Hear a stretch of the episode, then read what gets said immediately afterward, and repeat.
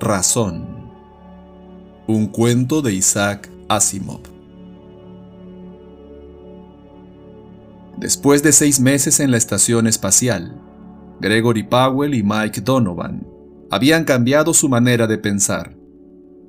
La llamarada de un gigantesco sol había dado paso a la suave oscuridad del espacio, pero las variaciones externas significan poco en la labor de comprobar la actividad de los robots experimentales. Cualquiera sea el fondo del asunto, uno se encuentra frente a frente con un indescifrable cerebro positrónico, que según los genios de la ciencia, tiene que obrar de una u otra forma. Pero no siempre es así. Powell y Donovan se dieron cuenta de ello antes de cumplir dos semanas en la estación espacial. Gregory Powell habló lentamente para dar énfasis a sus palabras. Hace una semana, Donovan y yo te pusimos en funcionamiento. En la cámara de la estación solar reinaba el silencio. El robot QT-1 permanecía sentado, inmóvil. Las bruñidas placas de su cuerpo relucían. Sus cejas se juntaron con un gesto de contrariedad, y las células fotoeléctricas que formaban sus ojos estaban fijas en el hombre de la Tierra, sentado al otro lado de la mesa. Powell refrenó un súbito ataque de nervios. Aquellos robots poseían cerebros peculiares. Oh, las tres leyes robóticas seguían en vigor. Tenían que seguir. De manera que QT1, llamado también QT, estaba a salvo. Y sin embargo, los modelos QT eran los primeros de su especie, y aquel era el primero de los QT. Los cálculos matemáticos sobre el papel no siempre eran la protección más tranquilizadora contra los gestos de los robots. Finalmente, el robot habló. Su voz tenía la inesperada frialdad de un diafragma metálico. ¿Te das cuenta de la gravedad de tal declaración, Powell? Algo o alguien te ha construido, Cutie, le hizo ver Powell. Tú mismo reconoces que tu memoria parece brotar completamente terminada del absoluto vacío de hace una semana. Te doy la explicación. Donovan y yo te construimos, con las piezas que nos mandaron. Cutie contempló sus largos dedos afilados, con una curiosa expresión humana de perplejidad. Tengo la impresión de que todo esto podría explicarse de una manera más satisfactoria, porque que tú me hayas construido a mí me parece improbable. En nombre de la Tierra, ¿por qué? Exclamó Powell echándose a reír. Llámalo intuición.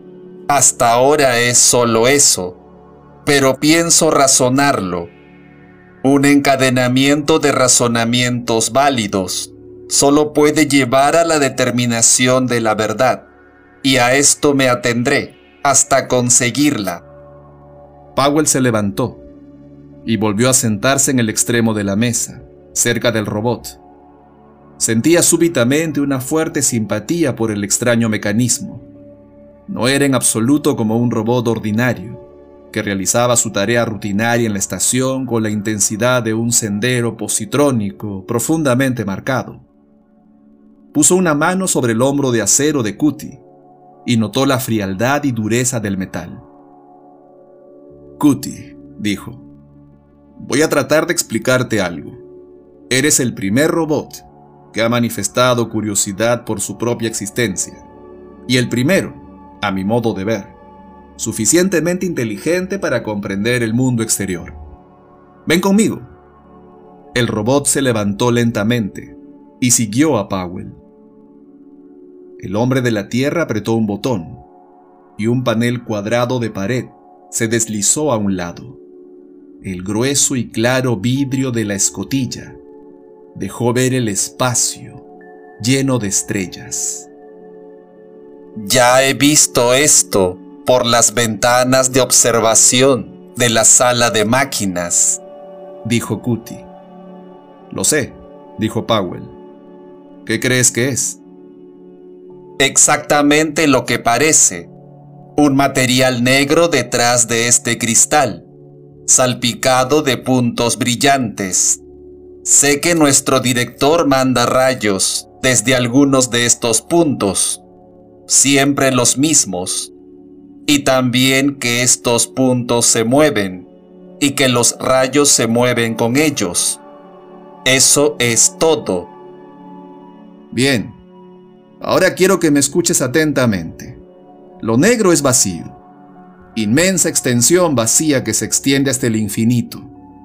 Los pequeños puntos brillantes son enormes masas de materia llenas de energía. Son globos, algunos de ellos de millones de kilómetros de diámetro. Y para que puedas compararlos te diré que esta estación tiene solo 1500 metros de ancho. Parecen tan pequeños porque están increíblemente lejos. Los puntos a los cuales van dirigidos nuestros haces de energía están más cercanos y son más pequeños. Son fríos y duros. Y los seres humanos, como yo mismo, vivimos en su superficie. Somos varios millones. Es de uno de estos mundos, de donde Donovan y yo venimos. Nuestros rayos alimentan estos mundos con energía sacada de uno de estos grandes globos incandescentes que se encuentran cerca de nosotros.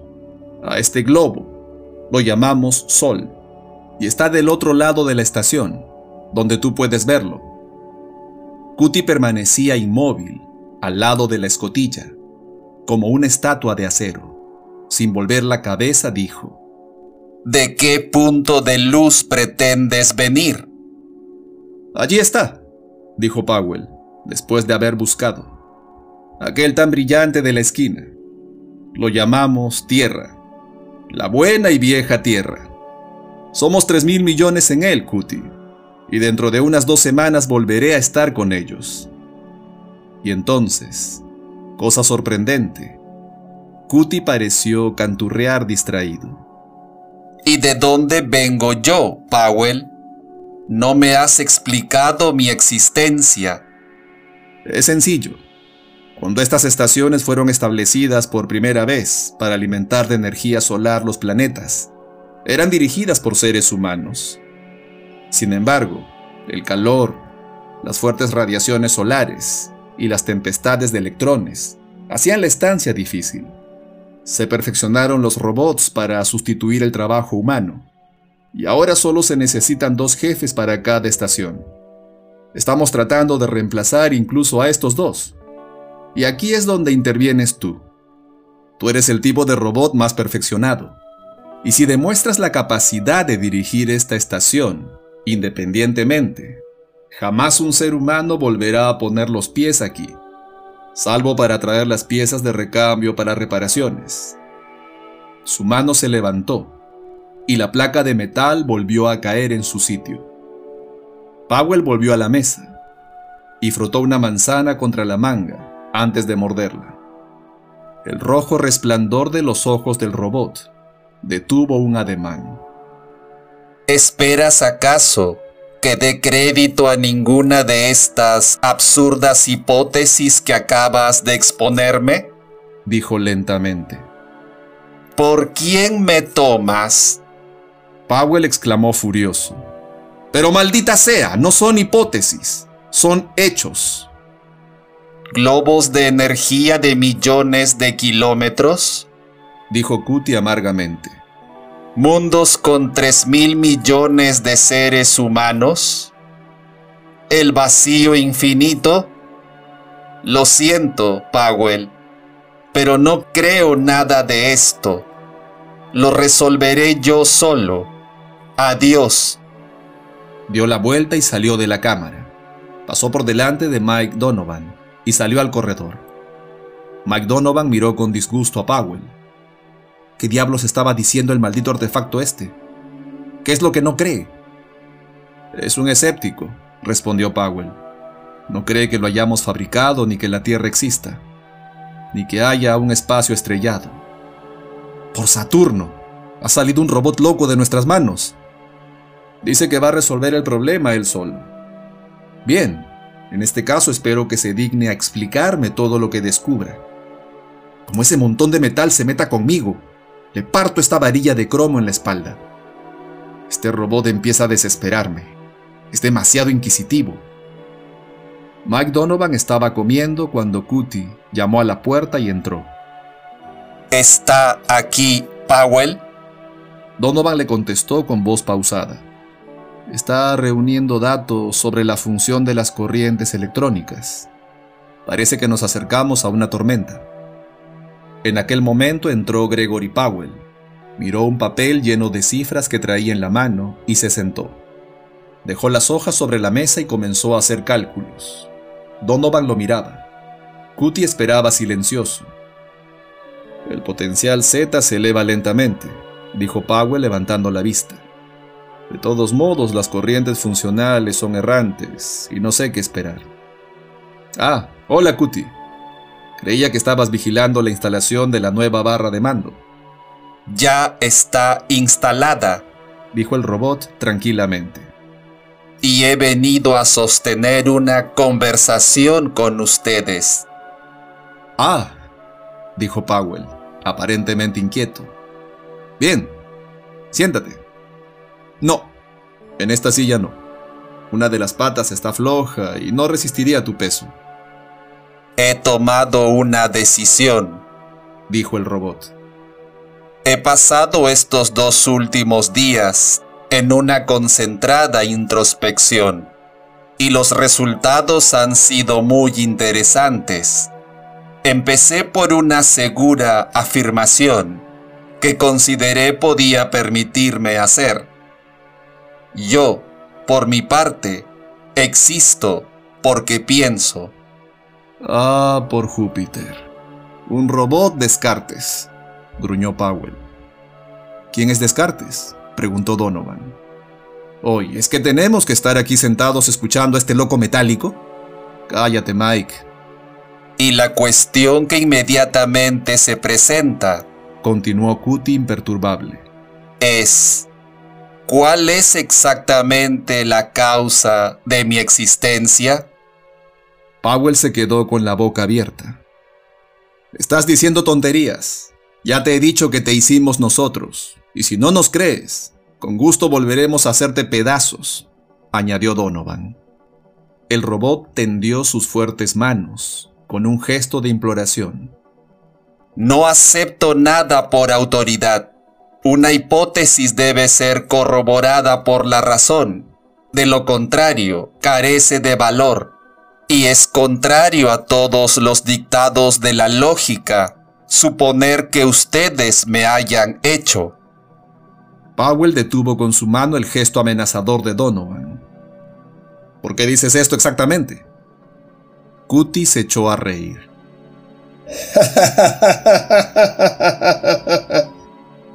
Era una risa inhumana, la risa más mecanizada que había surgido jamás. Fíjate en ti, dijo finalmente. No lo digo con ánimo de desprecio, pero fíjate bien, estás hecho de un material blando, sin resistencia, dependiendo para la energía de la oxidación ineficiente del material orgánico, como esto, añadió señalando los restos de comida de Donovan pasan periódicamente a un estado de coma y la menor variación de temperatura, presión atmosférica, la humedad o la intensidad de radiación afecta su eficiencia. Son alterables. Yo, por el contrario, soy un producto acabado. Absorbo energía eléctrica directamente y la utilizo con casi un 100% de eficiencia. Estoy compuesto de fuerte metal. Estoy consciente constantemente y puedo soportar fácilmente los cambios ambientales más extremos. Estos son hechos que partiendo de la irrefutable proposición de que ningún ser puede crear un ser más perfecto que él. Reduce su tonta teoría a la nada. Las maldiciones murmuradas en voz baja por Donovan brotaron inteligibles al levantarse frunciendo sus cejas. Muy bien, hijo de desperdicios de metal. Si no te hicimos nosotros, ¿quién te hizo? Muy bien, Donovan, asintió Cutie seriamente. Esta era desde luego la cuestión siguiente. Evidentemente, mi creador tiene que ser más poderoso que yo, y por lo tanto, solo cabía una hipótesis. Los dos hombres de la Tierra le miraban sin expresión, y Cuti prosiguió. ¿Cuál es el centro de las actividades aquí en la estación? ¿Al servicio de quién estamos todos? ¿Qué absorbe toda nuestra atención? Esperó a la expectativa. Donovan miró asombrado a su compañero. Apostaría que este amasijo de tornillos está hablando del mismo transformador de energía. ¿Es así, Cutie? preguntó Powell. Estoy hablando del Señor. Fue la fría respuesta que siguió. Aquello fue la señal del estallido de risas de Donovan, y el mismo Powell se permitió esbozar una sonrisa.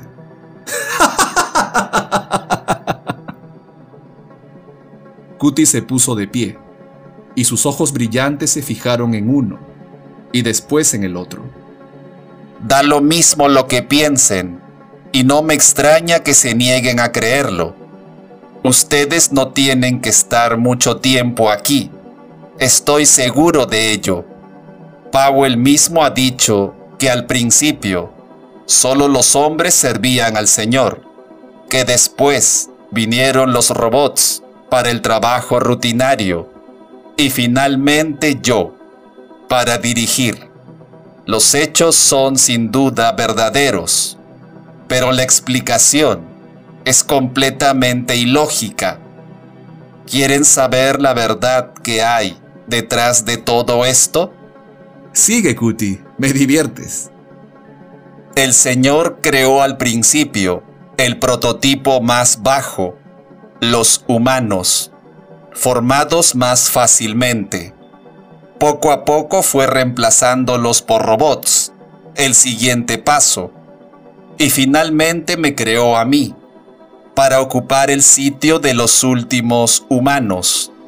A partir de ahora, sirvo al Señor. No harás nada de esto, dijo Powell secamente.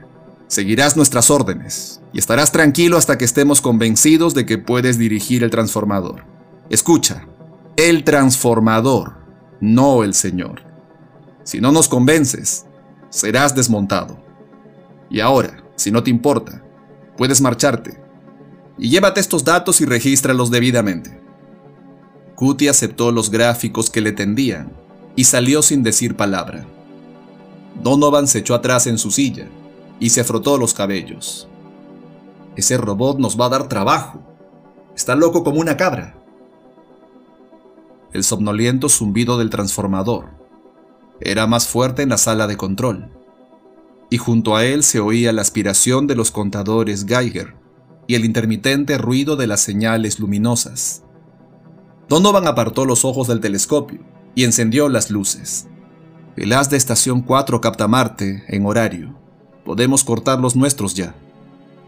Powell parecía abstraído. Cutie está en el cuarto de máquinas. Le daré la señal y puede hacerse cargo de ello. Oye, Mike, ¿qué piensas de estas cifras? Donovan las estudió atentamente y lanzó un silbido de asombro. Hombre, esto es lo que yo llamo intensidad de rayos gamma. El viejo sol hace de las suyas respondió Powell amargamente. Estamos en mala posición para aguantar una tormenta de electrones. Además, nuestro haz de tierra está probablemente en el sendero indicado. Apartó su silla de la mesa. Diablos, si tan solo aguantase hasta que venga el relevo, pero lleva ya diez días.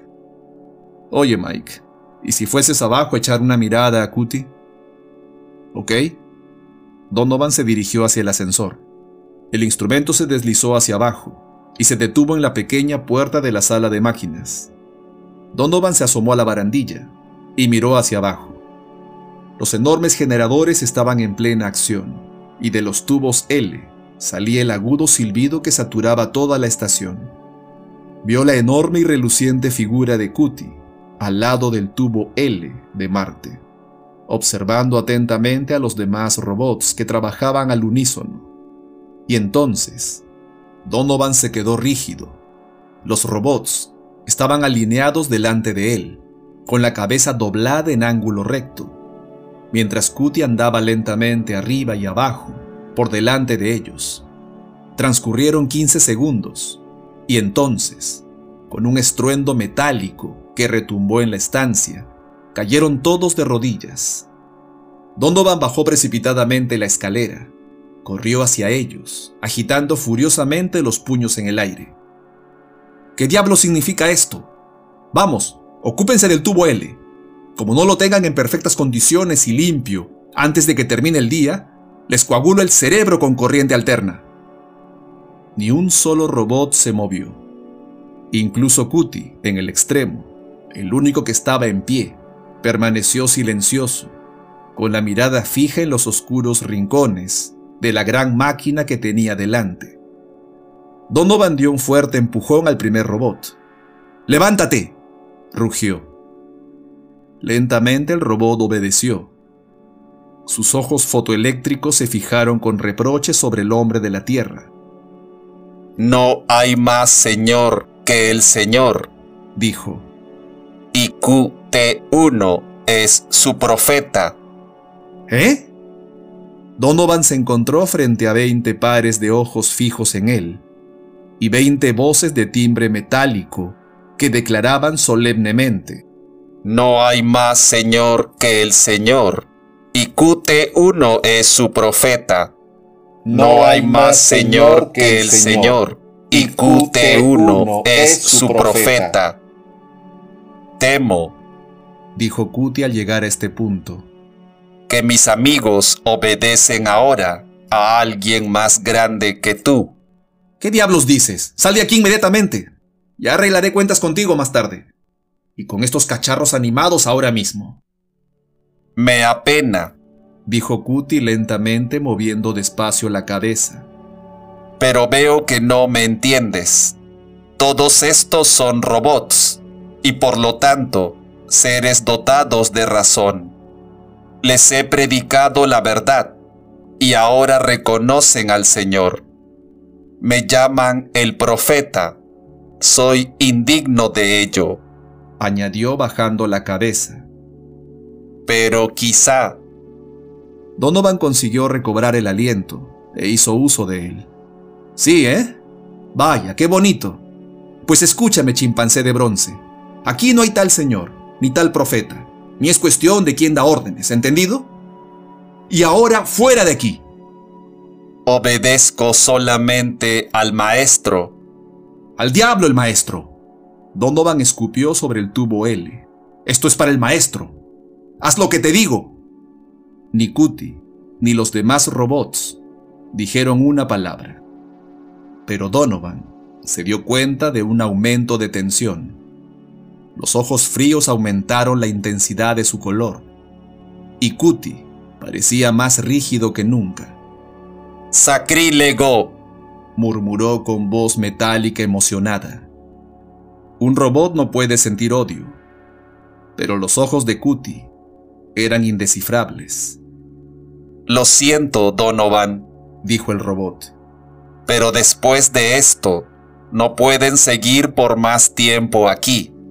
Por consiguiente, Powell y tú tienen prohibido el acceso a la sala de control y la sala de máquinas. Había hecho un gesto pausado, y en el acto Dos robots sujetaron los brazos de Donovan. Donovan no tuvo tiempo de reaccionar. Fue levantado y llevado escaleras arriba, a toda velocidad. Gregory Powell andaba arriba y abajo por la habitación con el puño cerrado. Dirigió una intensa mirada de desesperación a la puerta y se acercó a Donovan amargamente. ¿Por qué diablos tenías que escupir contra el tubo L? Mike Donovan se desplomó sobre el sillón y golpeó el brazo furiosamente. ¿Qué querías que hiciera con ese espantapájaros electrificado? No voy a doblegarme ante sus caprichos, ¿verdad? No, pero ahora estamos en la sala de oficiales, con robots de sentinela en la puerta. Esto no es doblegarse, ¿verdad? Espera que lleguemos a la base. Alguien pagará todo esto, dijo Donovan. Los robots deben obedecernos, es la segunda ley. ¿De qué sirve esto? No nos obedecen. Y esto responde seguramente a una razón que descubriremos demasiado tarde. A propósito, ¿sabes lo que nos ocurrirá cuando estemos de regreso en la base? Se detuvo delante del sillón de Donovan furioso. ¿Qué? Oh, nada. Veinte años de minas de mercurio, o quizá el presidio de Ceres. ¿Qué estás diciendo? La tempestad de los electrones que se acerca.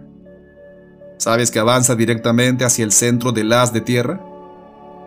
Acababa de calcularlo cuando el robot me ha levantado de la silla. ¿Y sabes lo que va a pasar? Que con el contacto va a saltar como una pulga. Y todo esto con Cutie solo en los controles. Y si sale de foco, que el cielo proteja la tierra y a nosotros. Donovan sacudía frenéticamente la puerta cuando Powell estaba solo a medio camino de ella. La puerta se abrió y el hombre de la tierra avanzó, pero encontró un duro e inamovible brazo de acero que lo detuvo. El robot lo miraba con indiferencia. El profeta ha dado orden de que no se muevan. Por favor, obedezcan. El brazo se movió. Donovan fue empujado hacia adentro, y en aquel momento apareció Cutie por el fondo del corredor. Apartó con un gesto suavemente la puerta. Donovan se dirigió a Cutie jadeando, indignado. Esto ha ido bastante lejos. Vas a pagar cara la farsa. Por favor, no te enfades, dijo el robot con suavidad. Tenía forzosamente que ocurrir los dos han perdido su función. Hasta que fui creado, ustedes velaban por el Maestro. Este privilegio me pertenece ahora a mí, y por consiguiente, la razón de ser de su existencia ha desaparecido. ¿No es esto evidente? ¿Pero qué crees que vamos a hacer ahora? Cutie no contestó enseguida. Permaneció silencioso como si reflexionase sobre el hombro de Powell. El otro agarró a Donovan por la muñeca y lo acercó. Me gustan los dos. Son criaturas inferiores, pero siento realmente cierto afecto por ustedes. Han servido fielmente al Señor y Él los recompensará. Habiendo terminado su servicio, no existirán probablemente por mucho tiempo, pero mientras existan, tenemos que procurarles comida, ropa y abrigo, a condición de que se mantengan apartados de la sala de controles y de máquinas. Nos está jubilando, Greg, gritó Donovan. Haz algo, es humillante. Oye, Cutie, no podemos tolerar esto. Somos los amos. Esta estación ha sido exclusivamente creada por seres humanos como yo, seres humanos que viven en la Tierra y otros planetas. Esto no es más que un colector de energía. Tú no eres más que... ¡Oh, demonios! Cutie movió la cabeza gravemente. Esto ya parece una obsesión. ¿Por qué insisten en un punto de vista tan radicalmente falso? Aún admitiendo que los no robot carecen de la facultad de razonar, queda todavía el problema de... Su voz se desvaneció en un reflexivo silencio, y Donovan dijo susurrando, Si tuvieses un rostro de carne y hueso te lo rompería. Powell habló. Escucha, Cutie, si no existe una cosa llamada tierra, ¿Cómo te explicas lo que ves por el telescopio? Perdona. Te he ganado, ¿eh? dijo Powell. Desde que estamos juntos has hecho muchas observaciones telescópicas, Cutie. ¿Has observado que muchos de estos puntos luminosos se convierten en disco cuando los ves así? Oh, esto. Sí, ciertamente es una mera ampliación, con el propósito de dirigir más exactamente el haz. ¿Por qué no aumentan igualmente de tamaño las estrellas entonces? ¿Quieres decir los demás puntos?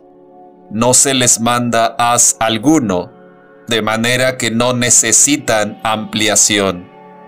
Verdaderamente, Powell, incluso tú deberías ser capaz de comprender esto. Pero ves más estrellas a través del telescopio, dijo Powell perplejo. ¿De dónde vienen? ¿De dónde demonios vienen por Júpiter? Escucha, Powell, dijo Cutie contrariado. ¿Crees que voy a perder el tiempo tratando de buscar interpretaciones físicas de todas las ilusiones ópticas de nuestros instrumentos? ¿Desde cuándo puede compararse la prueba ofrecida por nuestros sentidos con la clara luz de la inflexible razón? Mira, intervino Donovan súbitamente liberándose del amistoso pero pesado brazo metálico de Cuti. Vamos al fondo de la cuestión. ¿Para qué sirven los haces? Te estamos dando una explicación lógica. ¿Puedes hacer tú algo mejor? Los haces de luz son emitidos por el Señor para cumplir sus designios.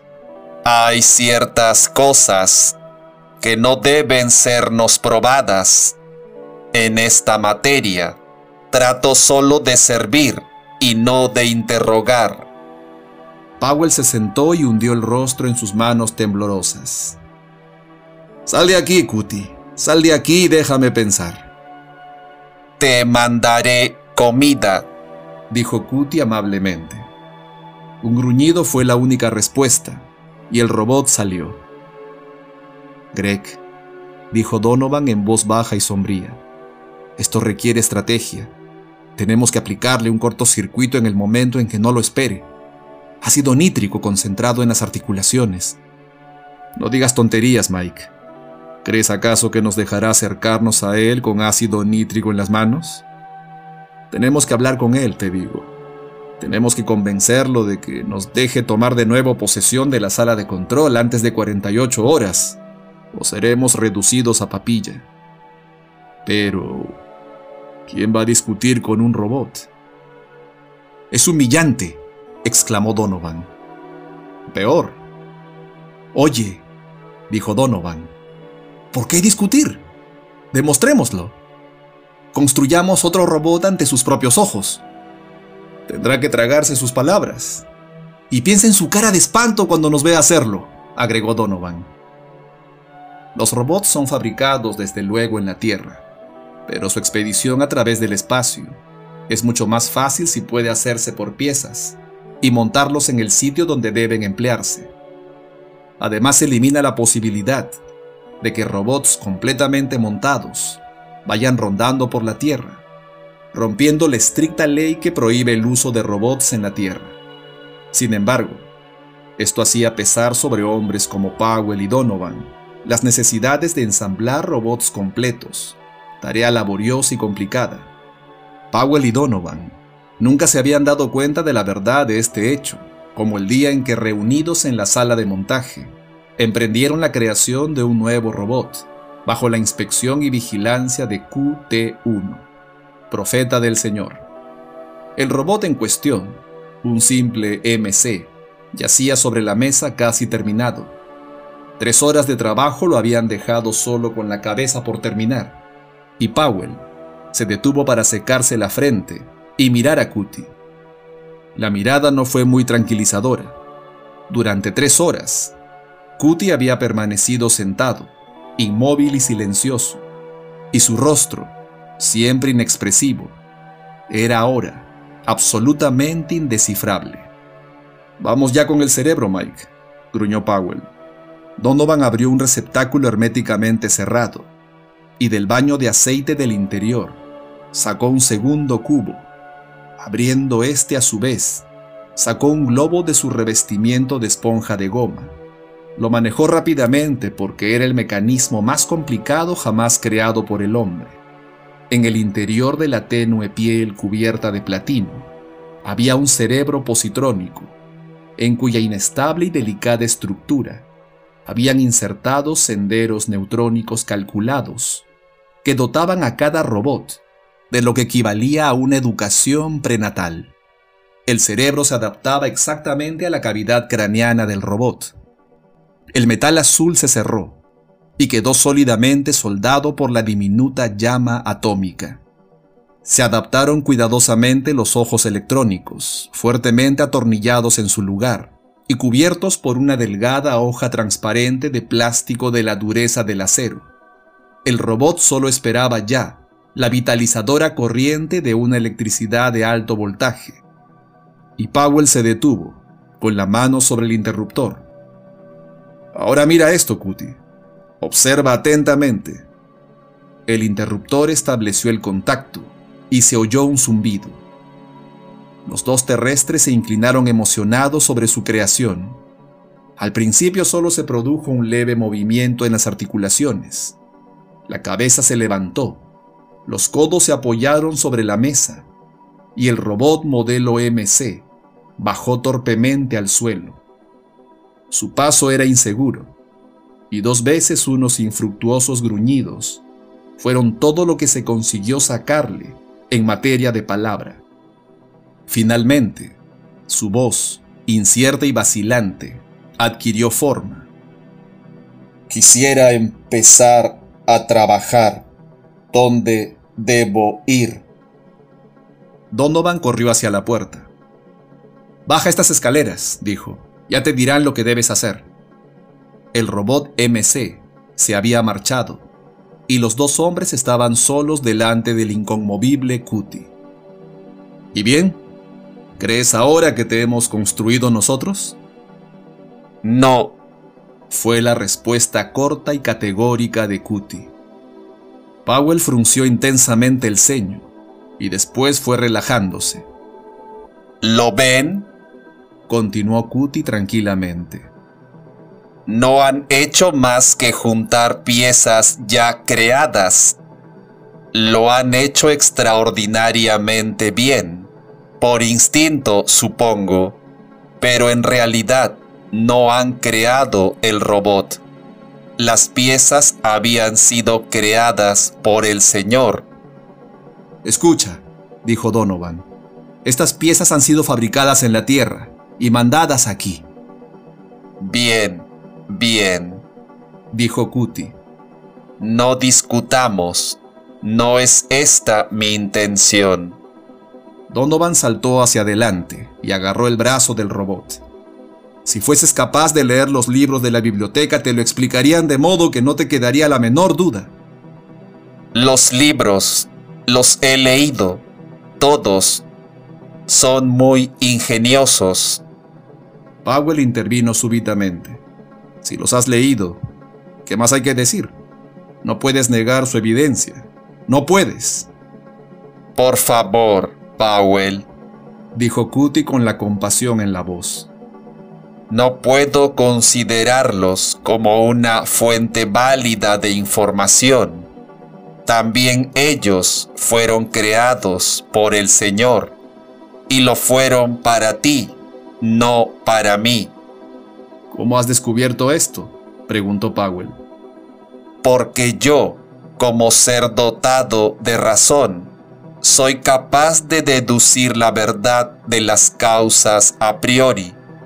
Tú, ser inteligente, pero sin razón, necesitas que se te dé una explicación de la existencia. Y esto es lo que hizo el Señor, que te procurase estas visibles ideas de mundos lejanos y pueblos. Es, sin duda, excelente. Sus mentes son demasiado vulgares para comprender la verdad absoluta. Sin embargo, puesto que es la voluntad del Señor que den crédito a sus libros, no quiero discutir eso con ustedes. Al marcharse se volvió y en tono más amable dijo, Pero no teman nada. En el plan de las cosas del Señor hay sitio para todo. Ustedes, los pobres humanos, tienen su lugar.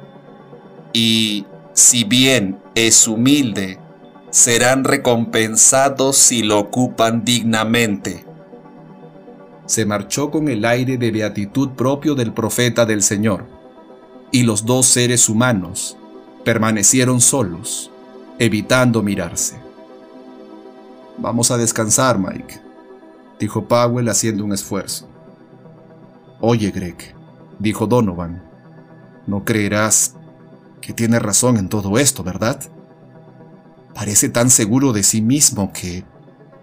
No seas idiota, Powell. Ya te convencerás de que la Tierra existe cuando vengan los relevos la próxima semana y tengamos que regresar. Entonces, por la salud de Júpiter, tenemos que hacer algo. No nos cree ni a nosotros, ni a los libros, ni a sus ojos. No, dijo Powell amargamente. Es un robot con razón. Maldita sea con sus propios postulados. Cree solo en la razón. Y esto tiene un inconveniente. ¿Cuál es? Que por la pura razón y la lógica se puede probar cualquier cosa, si encuentras el postulado apropiado. Nosotros tenemos los nuestros, y Cuti tiene los suyos. Entonces, veamos estos postulados enseguida. La tempestad es mañana Aquí es donde falla todo, dijo Powell con un suspiro de desaliento. Los postulados están establecidos por la suposición y reforzados por la fe. Nada en el universo puede conmoverlos. Me voy a acostar. Oh, demonios, no puedo dormir. Yo tampoco, pero siempre puedo intentarlo. Por cuestión de principios. Doce horas después, el sueño seguía siendo esto, una cuestión de principios, inalcanzable en la práctica. La tormenta llegó a la hora prevista, y el rostro de Donovan era pálido. Powell, con los labios secos y las mandíbulas apretadas, miraba a través de la escotilla. En otras circunstancias hubiera sido un maravilloso espectáculo. El chorro de electrones a alta velocidad que ingresaba en el haz de energía florecía en forma de microscópicas partículas de intensa luz. El chorro se desparramaba por el vibrante vacío, formando un revoloteo de brillantes copos. El haz de energía permanecía inmóvil, pero los dos terrestres sabían el valor de las apariciones a simple vista. Una desviación en arco de una centésima de milésima de segundo, invisible al ojo humano, era suficiente para apartar el haz de su foco y convertir centenares de kilómetros cuadrados de la Tierra en incandescentes ruinas. Y un robot, indiferente al haz, al foco y a la Tierra, todo menos a su señor, era dueño de los controles. Las horas pasaron. Los dos hombres seguían mirando en un silencio de hipnosis. La tormenta había cesado se acabó, dijo Powell. Donovan había caído en una especie de sopor, y Powell lo miraba con envidia. La señal luminosa brillaba una y otra vez, pero ninguno de los dos prestaba atención a ella. Nada tenía importancia. Quizá en el fondo Cutie tuviese razón, y él no era más que un ser inferior con una memoria metódica, y una vida que había sobrepasado su propósito. Ojalá fuese así. Cutie estaba ante él. No han contestado a la señal, de manera que he venido, dijo en voz baja. No tienen buen semblante, y temo que el término de su existencia no esté lejano. Sin embargo, ¿quieren ver algunas de las anotaciones registradas hoy? Powell se daba vagamente cuenta de que el robot trataba de mostrarse amistoso, quizá para apagar sus remordimientos, restableciendo a los humanos en el mando de la estación. Cogió las hojas de papel de la mano que se las tendía y las miró sin verlas. Desde luego, es un gran privilegio servir al Señor, dijo Cuti al parecer satisfecho. No deben tomar a mal que los haya reemplazado. Powell lanzó un gruñido y siguió recorriendo maquinalmente las hojas de papel, hasta que se fijó en una tenue línea roja que cruzaba la hoja.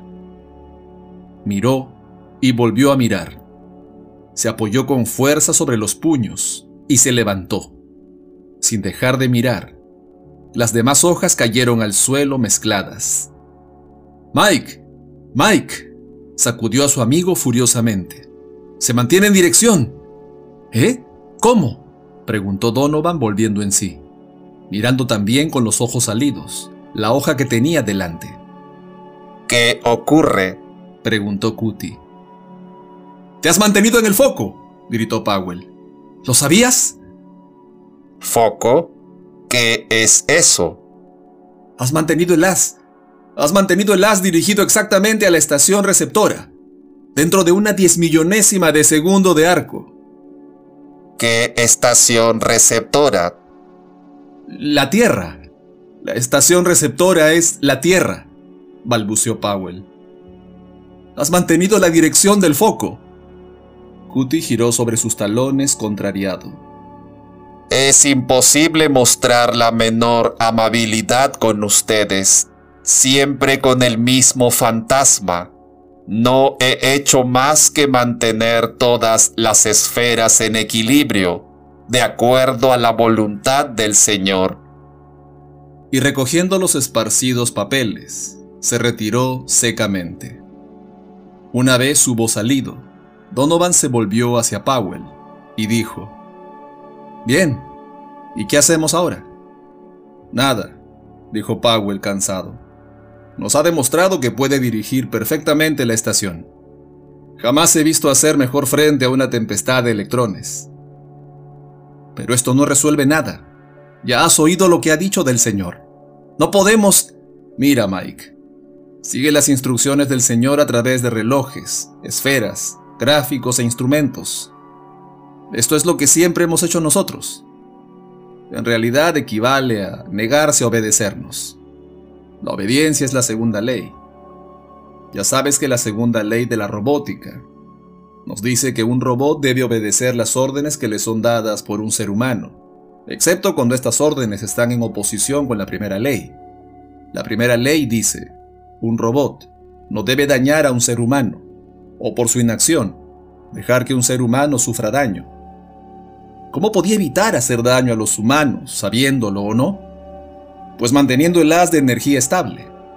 Sabe que es capaz de mantenerlo más estable que nosotros, ya que insiste en que es un ser superior, y por ello tiene que mantenernos alejados de la sala de control.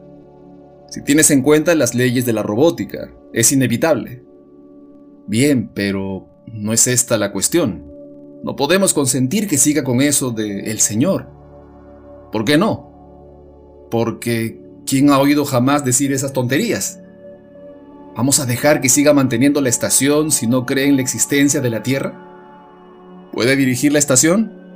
Sí, pero entonces ¿qué más da que crea una cosa u otra? Powell extendió los brazos con una vaga sonrisa de satisfacción y cayó de espaldas sobre la cama. Estaba dormido. Powell seguía hablando mientras luchaba por endosarse su ligera chaqueta del espacio. Será muy sencillo. Puedes traer nuevos modelos QT uno por uno. Los equipas con un conmutador de lanzamiento automático que actúe en el plazo de una semana. Como para darles tiempo de aprender el... el... el culto del Señor, de boca del mismo profeta. Después los conmutas con otra estación para revitalizarlos. Podemos tener dos QT por... Donovan levantó su visor y se rió. Cállate y vámonos de aquí. El relevo espera y no estaré tranquilo hasta que sienta la superficie de la Tierra bajo mis pies. Solo para estar seguro de que realmente existe. La puerta se abrió mientras estaba hablando, y Donovan volvió a cerrar inmediatamente el visor. volviéndose enojado hacia Cutie. El robot se acercó a ellos lentamente. ¿Se van? Preguntó con una nota de pesar en la voz. Vendrán otros en nuestro lugar, respondió Powell. Su tiempo de servicio ha terminado y la hora de la disolución ha llegado, dijo Cutie con un suspiro. Lo esperaba, pero... En fin, la voluntad del Señor debe cumplirse. Ahorra tu compasión, saltó Powell, indignado por el rollo resignado de Cutie. Nos vamos a la Tierra, no a la disolución. Es mejor que lo crean así, suspiró nuevamente el robot. Ahora comprendo la cordura de la ilusión. No intentaría destruir su fe, aunque pudiese. Y se marchó, convertido en la imagen de la compasión. Powell se echó a reír y se dirigió hacia Donovan. Con las maletas cerradas en la mano, se encaminaron hacia la compuerta neumática. La nave estaba en el rellano exterior, y Franz Müller, su relevo, lo saludó con rígida cortesía. Donovan le prestó escasa atención y entró en la cabina del piloto a tomar los mandos de manos de Sam Evans. ¿Cómo va la Tierra? preguntó Powell quedándose atrás. Era una pregunta bastante convencional, y Mueller dio la respuesta convencional que merecía. Sigue girando. Bien, dijo Powell. A propósito, en US Robots han ideado un nuevo tipo, dijo Müller. Un robot múltiple. ¿Un qué? Lo que he dicho. Se trata de un importante contrato. Tiene que adecuarse a los trabajos de minería en los asteroides. Es un robot principal, con seis robots alrededor, como tus dedos. ¿Lo han probado ya? preguntó Powell con ansiedad. Te están esperando a ti, he oído decir, dijo Müller sonriendo. Maldita sea, exclamó Powell cerrando el puño. Necesito vacaciones. Las tendrás. Dos semanas, creo. Se estaba poniendo los gruesos guantes del espacio para su estancia allí, y sus cejas se juntaron. ¿Y qué tal va este nuevo robot? Será mejor que se porte bien o me condeno antes que dejarle tocar los mandos. Powell hizo una pausa antes de contestar. Sus ojos recorrieron el cuerpo del orgulloso prusiano de la cabeza a los pies, y un súbito resplandor de sincera alegría recorrió su cuerpo. El robot es muy bueno. No creo que tengas que preocuparte mucho de los controles. Hizo una mueca y entró en la nave. Müller tenía que estar allí varias semanas.